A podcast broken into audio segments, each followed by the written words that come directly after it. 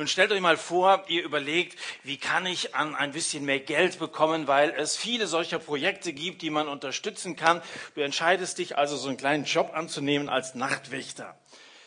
Und dann gehst du natürlich abends spät zur Arbeit und die leeren Straßen wecken irgendwie mulmige Gefühle in dir. In den letzten Wochen hatte tatsächlich jemand versucht, in die Firma einzubrechen. Und da willst du ganz vorsichtig sein. Du gehst also ins Gebäude rein, du stellst die Alarmanlage erst einmal aus, gehst rein, stellst sie dann aber gleich wieder ein. Klack. So, sehr schlau. Du willst also auf Nummer sicher gehen und kaum sitzt du an deinem Schreibtisch, auf einmal heult die Sirene los. Es muss jemand eingebrochen sein. Und du rennst sofort hin, machst die Alarmanlage aus, du rennst zum, zum Telefon, rufst da den, den Notruf an. Nachdem du aufgelegt hast, rennst du sofort wieder den Flur entlang, machst die Anlage wieder ein, weil es könnte ja sein, bis dass die Polizei eintrifft, dass die Leute ins Gebäude reinkommen. Jetzt wartest du, sobald du wieder zurück am Schreibtisch bist, auf einmal geht das Ganze wieder von vorne los. Noch einmal gehst du hin, du stellst sie wieder aus und wieder ein. Kannst du richtig vorstellen, wie die Einbrecher bei jedem neuen Losheulen sich wieder in die Büsche verschlagen und, und erstmal verunsichert sind. Du gehst zurück, gehst ans Fenster, hältst nach der Polizei Ausschau, da heult die Sirene ein drittes Mal los. Ja? Hoffentlich ist die Polizei bald da, murmelst du, während du die Anlage aus und wieder einstellst. Dann gehst du zurück ins Büro, Du ahnst es, die Alarmanlage heult wieder los. Du stellst die Alarmanlage aus, klack. Und dann überlegst du, Moment mal, irgendwas scheint dir nicht in Ordnung zu sein. Vielleicht, vielleicht liegt es ja an der Anlage. Gehst zurück zum Schreibtisch, greifst zum Telefon und rufst die zuständige Firma an. Unsere Alarmanlage springt ständig an, sagst du dem Fachmann da am anderen Ende. Entweder sind so ein paar hartnäckige Einbrecher um das Haus herum sehr aktiv oder aber irgendwas ist kaputt trommelst nervös auf dem Schreibtisch rum, während dieser Fachmann am anderen Ende die Unterlagen der entsprechenden Anlage sucht. Es könnte noch eine dritte Möglichkeit geben, sagt dieser Mann am anderen Ende. Ja, was denn? Wussten Sie, dass das Gebäude mit einem Alarmsystem ausgerüstet ist, das auf Bewegungen im Gebäude reagiert? Oh Schreck, in diesem Moment siehst du die Scheinwerfer des Polizeiautos Du gehst nach draußen, sagst du, das Problem scheint innen zu liegen und nicht außen. Du hast eine Stunde lang dich vor Verbrechern versteckt, die es gar nicht gibt. Du hast versucht, eine Anlage zu reparieren, die überhaupt nicht kaputt war. Du hast Hilfe herbeigerufen, die du eigentlich gar nicht brauchtest. Und du meintest, das Problem ist irgendwo da draußen. Dabei ist das Problem drinnen. Und du wärst nicht der Einzige, dem das so geht, der die äußeren Probleme für alles verantwortlich macht, ohne zu sehen, dass das Problem vielleicht auf einer ganz anderen Ebene liegt. Wir schauen ins Lukas-Evangelium. Wenn ihr eine Bibel habt, schlagt auf Lukas Kapitel 11. Und ich möchte euch von Vers 37 einige Verse vorlesen. Lukas 11, das dritte Evangelium, von Vers 37 an. Als er Jesus aber redete, bat ihn ein Pharisäer, dass er bei ihm zu Mittag essen möchte. Er ging aber hinein und legte sich zu Tisch. Als aber der Pharisäer es sah, wunderte er sich, dass er sich nicht erst vor dem Essen gewaschen hatte. Der Herr aber sprach zu ihm, nun ihr Pharisäer, ihr reinigt das Äußere des Bechers und der Schüssel, euer Inneres aber ist voller Raub und Bosheit, Toren. Hat nicht Gott, welcher das Äußere gemacht hat, auch das Innere gemacht? Gebt jedoch als Almosen das, was darin ist. Und siehe, alles ist euch rein. Aber wehe euch Pharisäern, denn ihr verzehntet die Minze und die Raute und alles Kraut und übergeht das Gericht oder die Gerechtigkeit und die Liebe Gottes. Diese Dinge hättet ihr tun und jene nicht lassen sollen. Wehe euch Pharisäern, denn er liebt es, den ersten Sitz in den Synagogen und die Begrüßung auf den, auf den Marktplätzen. Wehe euch, denn ihr seid wie die Krüfte, die verborgen sind und die Menschen, die darüber gehen, Sie wissen es nicht. Sie merken es gar nicht, dass sie in Berührung kommen mit euch, die ihr unrein seid. Die gehen über euch, die ihr eigentlich tot seid. Und das Alte Testament sagt, haltet euch von solchen Leichen von Unreinem fern. Ihr seid das Problem, sagt Jesus. Die Pharisäer beten ja gerne auf den Straßen. Sie tun das, um gesehen zu werden. Nach außen hin tun die immer sehr fromm. Jesus wirft ihnen das mal vor. Dieser hier betet auch auf der Straße. Er redet Jesus an. Komm, Herr Jesus, sei du unser Gast. Und der Herr Jesus nimmt diese Einladung an. Er kommt mit. Immer wenn Jesus eingeladen wird, nimmt er eine Einladung an. Wenn jemand ernsthaft sagt, Jesus, komm in mein Haus, dann lässt sich Jesus das nicht zweimal sagen. Er kommt gerne. Und er möchte gerne Zeit mit dir verbringen. Er möchte mit dir essen. Er möchte mit dir reden. Er möchte dein Leben ausfüllen. Er kommt, wenn du ihn einlädst. Er ist sich noch nicht einmal zu schade, ins Haus eines Pharisäers zu gehen. Allerdings, wo Jesus ist, wenn er jetzt schon mal im Haus ist, wo Jesus ist, da gibt es auch Überraschungen. Als aber der Pharisäer es sah, wunderte er sich, dass er sich nicht erst vor dem Essen gewaschen hatte. Nach dem Klo und vor dem Essen Hände waschen nicht vergessen. Das bringt man ja sogar schon Kindern in Afrika bei. Und das hat man uns auch früher beigebracht. Ich weiß nicht, ob du dieses Gedichtchen kennst. Ich kenne das schon. Bei uns im Hause Wäsch zumindest hat man uns beigebracht, dass man sich die Hände wäscht, bevor man am Tisch erscheint. Ganz früher wurde das kontrolliert. Ist Jesus ein Dreckspatz? Der setzt sich da einfach hin, der kennt diese einfachsten Verhaltensregeln scheinbar überhaupt nicht. Der legt sich an den Tisch und der Pharisäer wundert sich sehr darüber. Er lässt Jesus das Gästeklo links liegen, um im nächsten Moment am Tisch zu liegen. Wenn jemand nicht nur sauber, sondern rein ist, wenn jemand ohne Fehl und ohne alle Flecken ist, dann ist es Jesus. Jesus ist kein Dreckspatz, nicht, dass wir uns falsch verstehen. Jesus verzichtet auf das Waschen der Hände ganz bewusst. Er tut es demonstrativ an dieser Stelle, um auf etwas aufmerksam zu machen. Er tut es nicht, weil an keiner Stelle in der Bibel steht, dass man sich vor den Mahlzeiten waschen muss, diese Riten, die die Pharisäer eingeführt haben, durchführen muss, vornehmen muss. Die Pharisäer selber waren sehr pingelig damit. Sie wollten nämlich jede Verunreinigung, zum Beispiel mit Menschen oder auch Waren auf dem Markt, vermeiden. Wenn sie jemanden angefasst haben, sie könnten ja vielleicht mit jemandem in Berührung gekommen sein, der irgendwie kultisch Probleme hat. Und deswegen wäscht man sich und wäscht sich. Die hatten so ganz schrumpelige Finger, wenn sie zum Essen erschienen, weil die das sehr stark betrieben haben. Das haben sie nicht aus Hygienegründen gemacht, sondern aus religiösen Gründen. Und daraus ist so ein pharisäisches Gesetz geworden. Also Jesus lehnt das Pharisäertum ab. Das ist es, was er hier darstellen will. Eure ganzen Regeln, die er da aufsteht, stellt, ihr reinigt das Äußere der Schüssel. Rein äußerlich, da seid ihr sehr pingelig. Das Pharisäertum, das ständig nach außen gerichtet ist, ständig auf Verbrecherjagd ist, das ständig schaut, wo irgendwo jemand einen Fehler macht. Die Pharisäer, die hatten mehr Rotstifte, als ein einzelner Mensch tragen kann. Überall haben sie den Leuten angekreidet, da machst du einen Fehler, da machst du einen Fehler, da machst du einen Fehler. Und Jesus sagt sozusagen, nach außen hin macht ihr den moralischen Saubermann. Aber in unbeobachteten Momenten, da tut ihr genau das, worüber ihr euch nach außen hin aufregt. Jesus reklamiert die Doppelmoral dieser Pharisäer. Ihr reinigt das Äußere des Bechers oder der Tasse oder der Schüssel.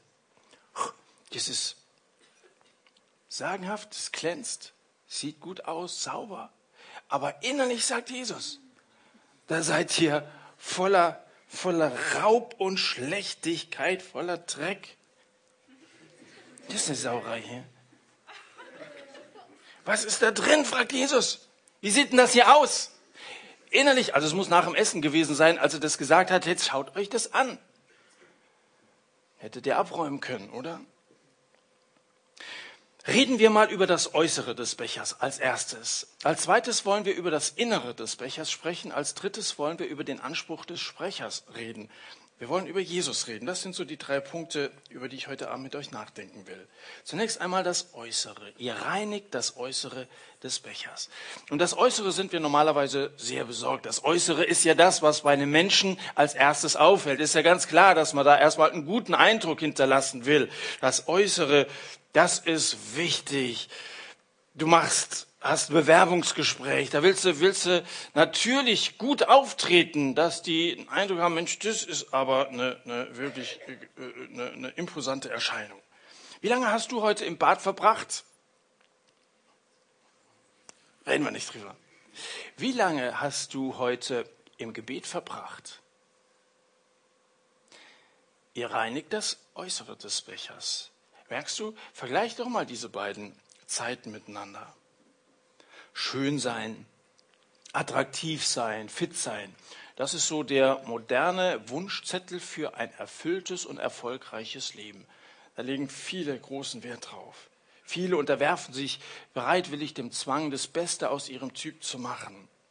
Jedes Jahr werden in Deutschland etwa 300.000 Schönheitsoperationen vorgenommen. 300.000, die Tendenz ist steigend. Fettabsaugen, Brustoperation, Nasenkorrektur. Manchem passt die Nase eines anderen besser als die eigene. Und manchmal sehen die Leute hinterher ziemlich entstellt aus. Attraktivität zieht an. Ja? Das ist ja so, wenn einer attraktiv ist, dann hat er offensichtlich mehr Erfolg. Also ich selber bin schon als Kind nicht jetzt unbedingt der Star gewesen, war nicht der Mittelpunkt der Klasse. Meine Mutter musste mir ein Kotelett um den Hals hängen, damit wenigstens der Hund mit mir spielt, verstehst du? Aber was ist eigentlich attraktiv? Was ist eigentlich anziehend? Wodurch werden wir eigentlich zu Leuten, die von anderen beachtet oder angesprungen werden? Ja? Was ist attraktiv? Dass einer blendend aussieht? Oft blendet das Äußere ja, das äußere Auftreten, das äußere Auftragen von Kosmetik und so weiter. Das blendet oft so wie der TT geblendet ist, wie er eben gesagt hat, hier vom Laptop, kann ich auch nicht helfen. Es blendet und lenkt ab vom Eigentlichen, was in uns vorgeht. Manchmal machen wir nach außen hin eine ganz schöne Show. Aber unser Äußeres ist ja nur ein Teil des Menschseins. Und zwar ein eigentlich eher unwesentlicher Teil. Der ganze Mensch besteht aus Geist, Seele und Körper. Was ist mit deinem Geist, also der Teil des Menschseins, der mit Gott in Verbindung steht? Was ist mit deinem Charakter, deiner Seele, deinem Selbst, das, was dich ausmacht als Persönlichkeit? Legst du da auch so großen Wert drauf? Wenn die Bravo so viele Spiritual und Soul Checks durchführen würde wie Body Checks, da wäre ich ganz zufrieden. Es geht mir nicht darum, wenn ich das so ein bisschen ankreide, dass man sich jetzt äußerlich verkommen lassen muss oder so. Ich habe nichts gegen gepflegt aussehende Menschen, gegen coole Klamotten, gegen Cremes, will ich nichts gegen sagen. Aber wer nur die Oberfläche betrachtet, der ist oberflächlich. Wem das das Allerwichtigste ist, der ist oberflächlich. Innen hohl zu sein, das ist ziemlich schlimm. Die Barbie ist innen hohl und außen künstlich. Das ist bei manchen Menschen auch so. Es ist ziemlich schlimm, innen hohl zu sein, nicht zuletzt, weil der Betreffende das normalerweise überhaupt nicht merkt. Noch schlimmer ist es, innen leer zu sein. Das zieht runter. Da bist du cool, cool, cool, ganz schön cool nach außen hin, leer, leer, leer, ganz schön leer da innen drin. Ist ein Lied, vielleicht kennst du das. Stell dir doch mal zwei Kirchen vor. In jeder dieser beiden Kirchen sitzen 100 Leute. In der einen sitzen Leute, die sind alle ganz ordentlich gekleidet, Krawatte gebunden, Schuhe gebunden, die Rocklänge, alles perfekt nach Vorschrift rein äußerlich, alles in Ordnung. Aber viele von diesen 100 Leuten sind innerlich ohne Liebe, ohne Glauben. Die denken nur an ihren Vorteil, denken nur an ihren Job, denken nur ans Geld verdienen. Alles so hohle Sachen, mit denen sie ihr Leben ausfüllen, kann man machen. Der Kirchgang, der gehört für die lediglich zum Sonntagsprogramm dazu. Kleider machen Leute. Das sagen jedenfalls die Leute, die Kleider machen. Und manchmal Manchmal verhüllen Kleider den Charakter. Oft sogar. In der anderen Kirche, da sitzen auch 100 Leute, die haben sich versammelt, ein ganz bunt zusammengewürfeltes Häufchen. Manche Mädchen sitzen da im Minirock. Und manche Jungs, manche Jungs mit einer Maxi-Hose, gell? Einige mit Kapuze auf, der einem steht die Putze auf. Manche Männer durchaus auch mit Anzug, die tragen Anzüge, andere sind barfuß und tragen langes Haar. Den einen würde man gerne am Kragen unter die Dusche tragen. Ein wirklich buntes Völkchen. Aber innerlich, innerlich sind diese Leute voller Verlangen, Gott kennenzulernen. Wenn es Gott gibt, dann wollen sie ihn unbedingt finden. Wenn an der Sache was dran ist, dann wollen sie es genau wissen. Sie wollen Gott erleben in ihrem Leben. Manche sind dabei, die glauben schon an Jesus, die lieben Jesus, die vertrauen Jesus. Und deswegen haben sie ihre Freunde mitgebracht, damit die auch die Wahrheit hören. Sie beten für solche, die an diesem Abend zum ersten Mal da sind. Nach dem Gottesdienst, nach dem Gottesdienst gehen sie mit ihren Freunden nach McDonalds, um mit denen über das, was sie gehört haben, weiter zu reden und zu diskutieren. Einige weinen sogar über ihre Sünden und es kommt zur wirklichen Anbetung Gottes in diesem Gottesdienst. Muss ich euch sagen, zu welcher dieser beiden Kirchen ich lieber gehören würde? Das zweite war nicht unbedingt eine Beschreibung der Veranstaltung, die wir hier heute Abend machen. Ich glaube, es gibt solche und solche heute Abend hier, solche und solche. Bist du so ein moderner Pharisäer? Außen hui und innen pfui. Außen scharf und innen Wolf. Außen sauber und innen sieht es saumäßig aus. Stolz redest du schlecht über andere, du bist undankbar. Pharisäer haben nicht wirklich Glauben. Pharisäer haben kein Interesse, Gott wirklich anzubeten und sie haben schon gar nicht Erbarmen mit hungernden Menschen, mit verfolgten, mit verlorenen Menschen. Und das Schlimmste ist, das beunruhigt sie noch nicht einmal. Reden wir über das Innere des Bechers. Jeder Single-Haushalt kennt das Problem von schmutzigem Geschirr. Während meines Zivildienstes trat ich einer WG mit vier jungen Männern bei. Und ich kann mich noch sehr genau daran erinnern, ich kam in dieser Wohnung an, habe die Koffer angestellt. Jens, mein Mitzivi, erklärte mir dann sofort, ich sah schon die Spüle. Er erklärte mir, weißt du, also es war so, dass wir für Frühstück und Abendessen selber zu sorgen hatten. Die Dienststelle hat das Mittagessen gestellt. Deswegen hat er gesagt, weißt du, als erstes frühstücken wir von den Frühstückstellern, dann von den großen Tellern, dann aus den tiefen Tellern, dann aus den Schüsseln und Töpfen und wenn nichts mehr im Schrank ist, dann spülen wir. So war es auch. Da hilft vielleicht die alte Studentenweisheit, schmutziges Geschirr schimmelt nicht, wenn man es ins Gefrierfach stellt. vielleicht könnt ihr den Tipp auch mal gebrauchen. Euer Inneres ist voll Raub und Bosheit. Mal Hand aufs Herz. Würdest du an einer Misswahl oder an einem Casting teilnehmen, wo es um die Beurteilung deines inneren Menschen ginge? Vielleicht hast du, was die äußeren Dinge angeht, deine Talente und so weiter, schon mal dran gedacht, an irgendeiner Veranstaltung teilzunehmen. Könnte sein, ich habe nichts dagegen. Aber würdest du teilnehmen, wenn es um die Urteilung deines inneren Menschen ginge? Wer von uns wäre nach der ersten Vorentscheidung noch im Rennen? Wenn ich ein Fenster an meinem Herzen hätte, ich hätte einen Wunsch zu Weihnachten, das sind Rollläden. Ja? Was in unserem Inneren so manchmal alles abgeht, das möchte man nicht unbedingt nach außen tragen. In einem schönen Liedchen von Paul Ernst Ruppel heißt es, wenn jeder hätt an seiner Stirn von Glas ein Fensterlein, dahinter die Gedanken schwirren und jeder könnte sehen hinein, was gäbe das für ein eifrig Laufen, um matte Scheiben einzukaufen?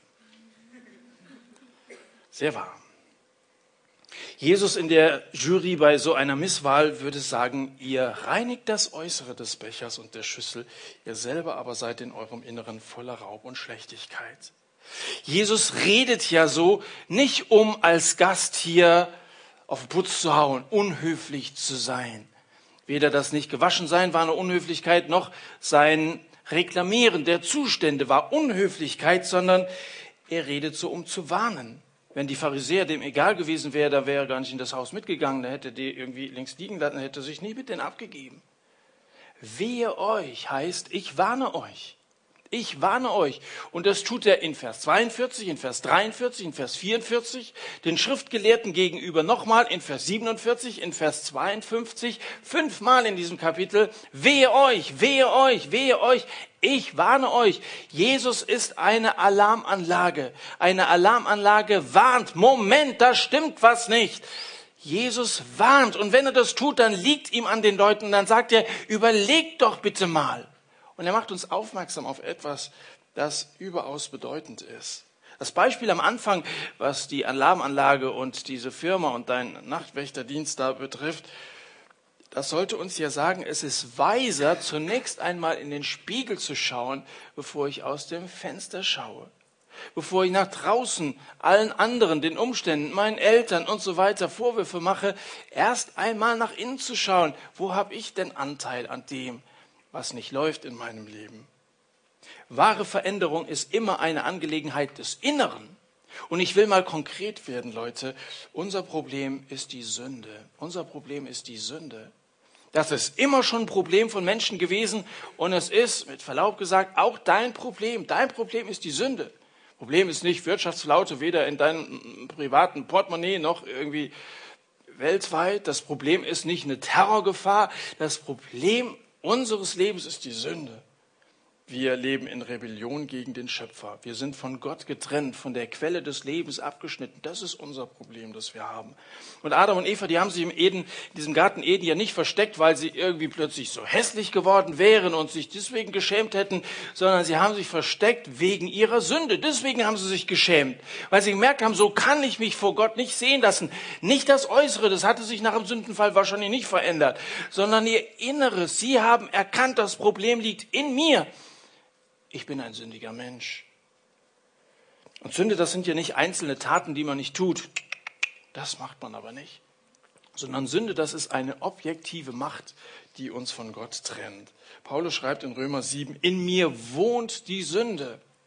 Ich, elender Mensch, wer wird mich retten, fragt er.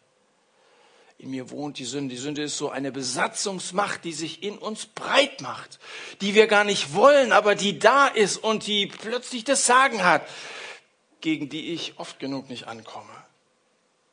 Jetzt sagen manche, das ist kein Problem, da versuche ich meine Schuld wieder gut zu machen. Dann spiele ich, Mensch, ändere dich. Das wirst du verlieren, kann ich jetzt schon sagen.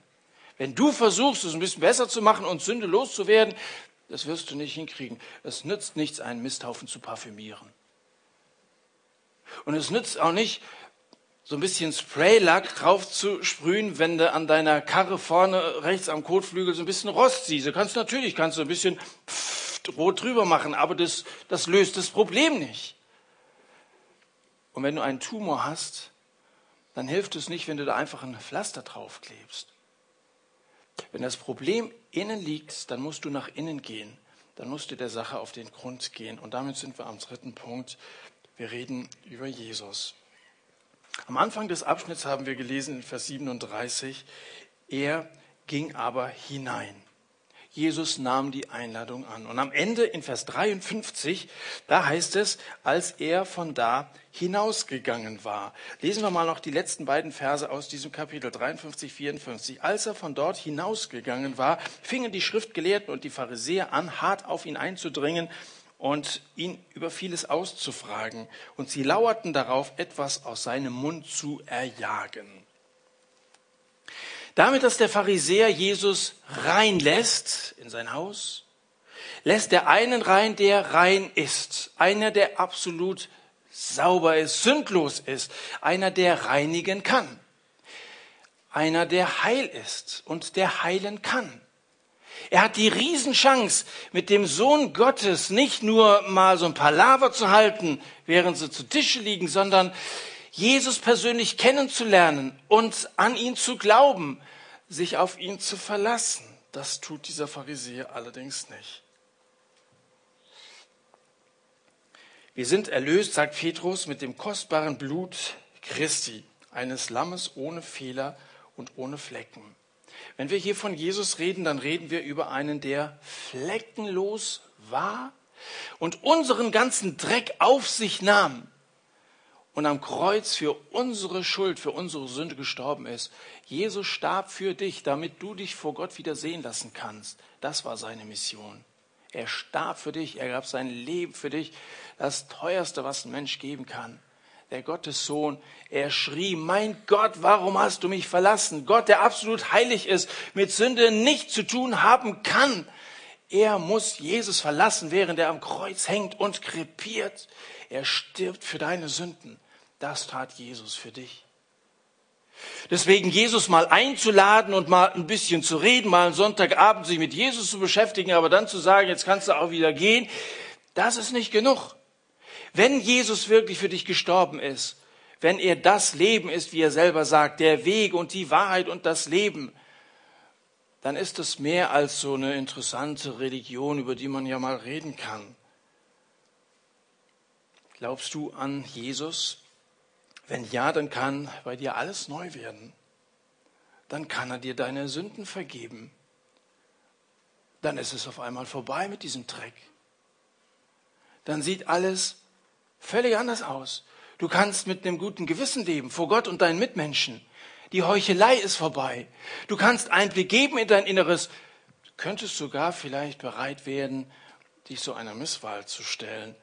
Wobei es nicht darum geht, sich irgendwie zu brüsten, dass uns unsere Sünden vergeben ist. Wenn wir einen loben wollen, dann Jesus. Deswegen singen wir Lieder ihm zur Ehre. So groß ist der Herr. Singt mit uns. So groß ist der Herr. Zum Schluss verlässt Jesus das Haus des Pharisäers wieder. Er geht wieder fühlt sich wahrscheinlich nicht wirklich willkommen. Und alle, die dabei waren, schämten sich, sie bereuten ihre Sünden, gaben Almosen und redeten überall von der Gnade Gottes in Jesus Christus. Schön wäre es gewesen, wenn die Geschichte so geendet hätte. Als Jesus das Haus verließ, begannen die schriftgelehrten Pharisäer mit immer neuen Fragen auf ihn einzudringen. Sie ließen nichts unversucht, um ihn in die Enge zu treiben. Sie lauerten darauf, ihn bei einer verfänglichen Äußerung zu ertappen. Weißt du, du hast auch diese beiden Möglichkeiten. Jesus redet hier zu dir. Er möchte heute Abend in dein Leben hineinreden. Nicht alles, was Jesus sagt, kitzelt uns in den Ohren. Seine Worte sind ein Hammer. Und jetzt kannst du die Botschaft versuchen irgendwie zu relativieren. Du kannst versuchen, dich rauszureden. Und du kannst versuchen, Jesus möglichst schnell wieder loszuwerden. Schön, dass du da warst, Jesus, aber weißt du, ich muss morgen früh raus und so. Das ist eine Möglichkeit. Und die andere Möglichkeit ist die, dass du sagst, Jesus, bleib doch hier. Es will Abend werden, der Tag hat sich geneigt, bleib doch hier. Und dann bekennst du ihm, Jesus, deine Sünden. Dann werdet ihr mal wirklich offen. Und wenn er schon weiß, wie es in dir aussieht, und das weiß er ganz offensichtlich, dann, dann nutzt doch gerade die Gelegenheit und sagt, dann will ich mal auspacken dann soll auch alles auf den Tisch. Und Herr, du weißt, was mein Gewissen belastet. Vergib mir meine Sünden. Komm du in mein Leben und wohne bei mir. Bleibe bei mir. Wenn du dich auf Jesus einlässt, dann bist du ein anderer Mensch. Dann ist ein Mensch plötzlich in der Lage, großzügig zu sein. In der Lage, ehrlich zu sein, echt zu sein, echt zu sein. Nicht nach außen was darzustellen wie so eine Barbie, die nicht echt ist, sondern authentisch, fröhlich und damit auch attraktiv zu sein. Was ist attraktiv, haben wir gefragt? Fröhlichkeit ist attraktiv. Wenn einer Ausstrahlung hat, so wie der Basti oder so. Wenn einer jemand in die Augen schauen kann, der echte Freude im Herzen hat. Echtheit, Natürlichkeit. All das wirkt doch viel einnehmender als jedes äußere Styling. Manche haben sich so aufgedonnert nach außen hin, dass einem Angst und Bange werden kann. Aber echte echte Vergebung bewirkt, dass ein Mensch auf einmal natürlich ist. Und zu echter Natürlichkeit und zu Glücklichsein, zu einer wahren positiven Ausstrahlung gelangst du, wenn Jesus in dein Inneres hineinleuchten darf und wenn er dir deine hässliche Sünde vergeben darf. Die schönsten Menschen, ganzheitlich gesehen, was Geist, Seele und Körper betrifft, die schönsten Menschen sind die, die zu Gott gehören. Ganz ohne Frage. Die sind demütig, die sind in der Lage, andere zu lieben. Und ich will dich heute Abend fragen, ob du dich heute Abend zu Jesus bekennen willst. Ob du das Problem deiner Sünde erkannt hast und dich nach Vergebung und einem neuen Leben sehnst, ich will dich einladen, dass du ganze Sache mit Jesus machst. Und ich will dich einladen, ein Kind Gottes zu werden. Ich will noch einen Aspekt am Schluss sagen zu denen, die bereits mit Jesus leben. In 2. Korinther Kapitel 4, Vers 7, da heißt es, dass wir einen Schatz im Herzen tragen. Wir tragen einen Schatz im Herzen, aber in zerbrechlichen Tongefäßen, sagt Paulus, so wie wir es sind, damit deutlich wird, dass die alles überragende Kraft von Gott stammt und nicht von uns.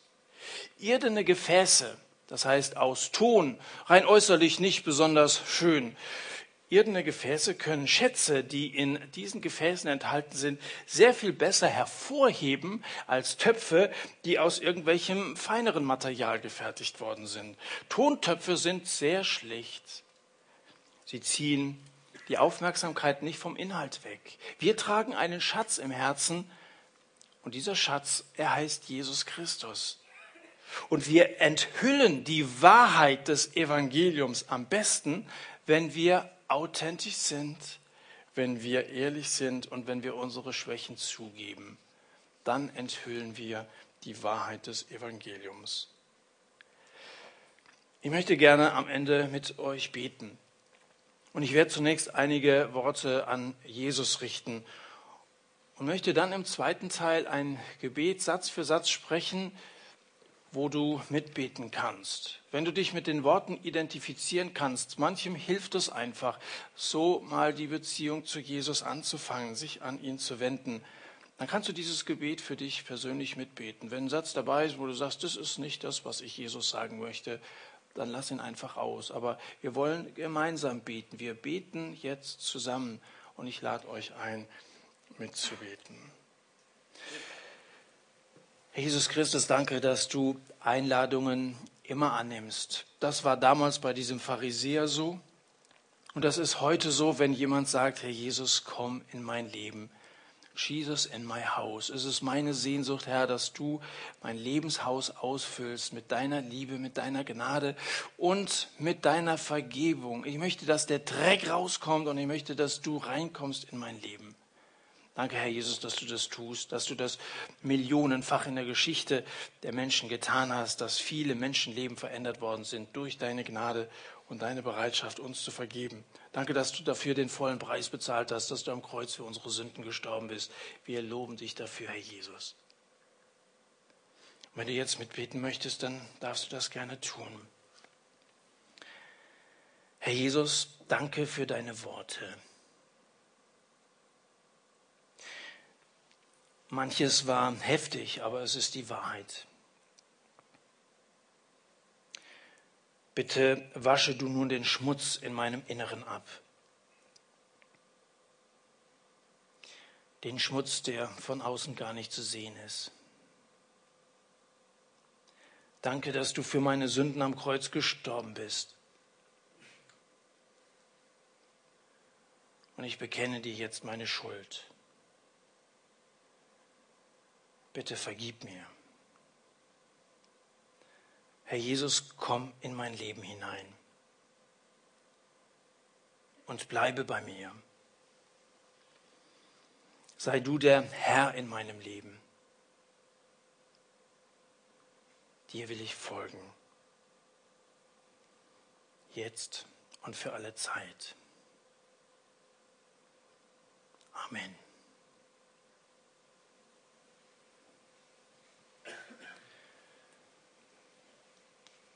Ich halte es für wichtig, dass wenn man sich zu Jesus gewendet hat, man das auch bekennt. Paulus sagt, im Herzen wird geglaubt, aber mit dem Mund wird bekannt. Beides gehört zusammen. Das ist nicht nur so eine Privatangelegenheit, die niemand sonst etwas angeht. Ganz im Gegenteil. Es soll nach außen proklamiert werden. Und wenn du dieses Gebet heute Abend mitgesprochen hast, dann sag es jemandem. Zum Beispiel werden wir uns nachher wieder gleich in so einer Runde hier vorne treffen, wo wir uns austauschen können. Vielleicht hast du ganz andere Fragen, vielleicht ganz andere Probleme. Vielleicht möchtest du über eine ganz andere Sache mit einem Mitarbeiter beten. Dann komm einfach nach vorne. Und wenn du heute Abend diese Entscheidung getroffen hast, ich möchte dich ermutigen, komm auch nach vorne. Sag's einfach mal. Und lass uns nochmal gemeinsam beten. Und vielleicht auch kurz darüber reden, wie es jetzt weitergehen kann. Das ist ja erst der erste Schritt von dem ganzen Weg, der noch folgt, der Jesus-Nachfolge. Wir wollen euch sehr gerne helfen, diesen Anfang mit Jesus zu machen und dann zu Jesus Jüngern zu werden und glücklich zu werden, natürlich zu werden, echt zu werden, zu dem Menschen zu werden, zu dem Gott euch machen will. Amen.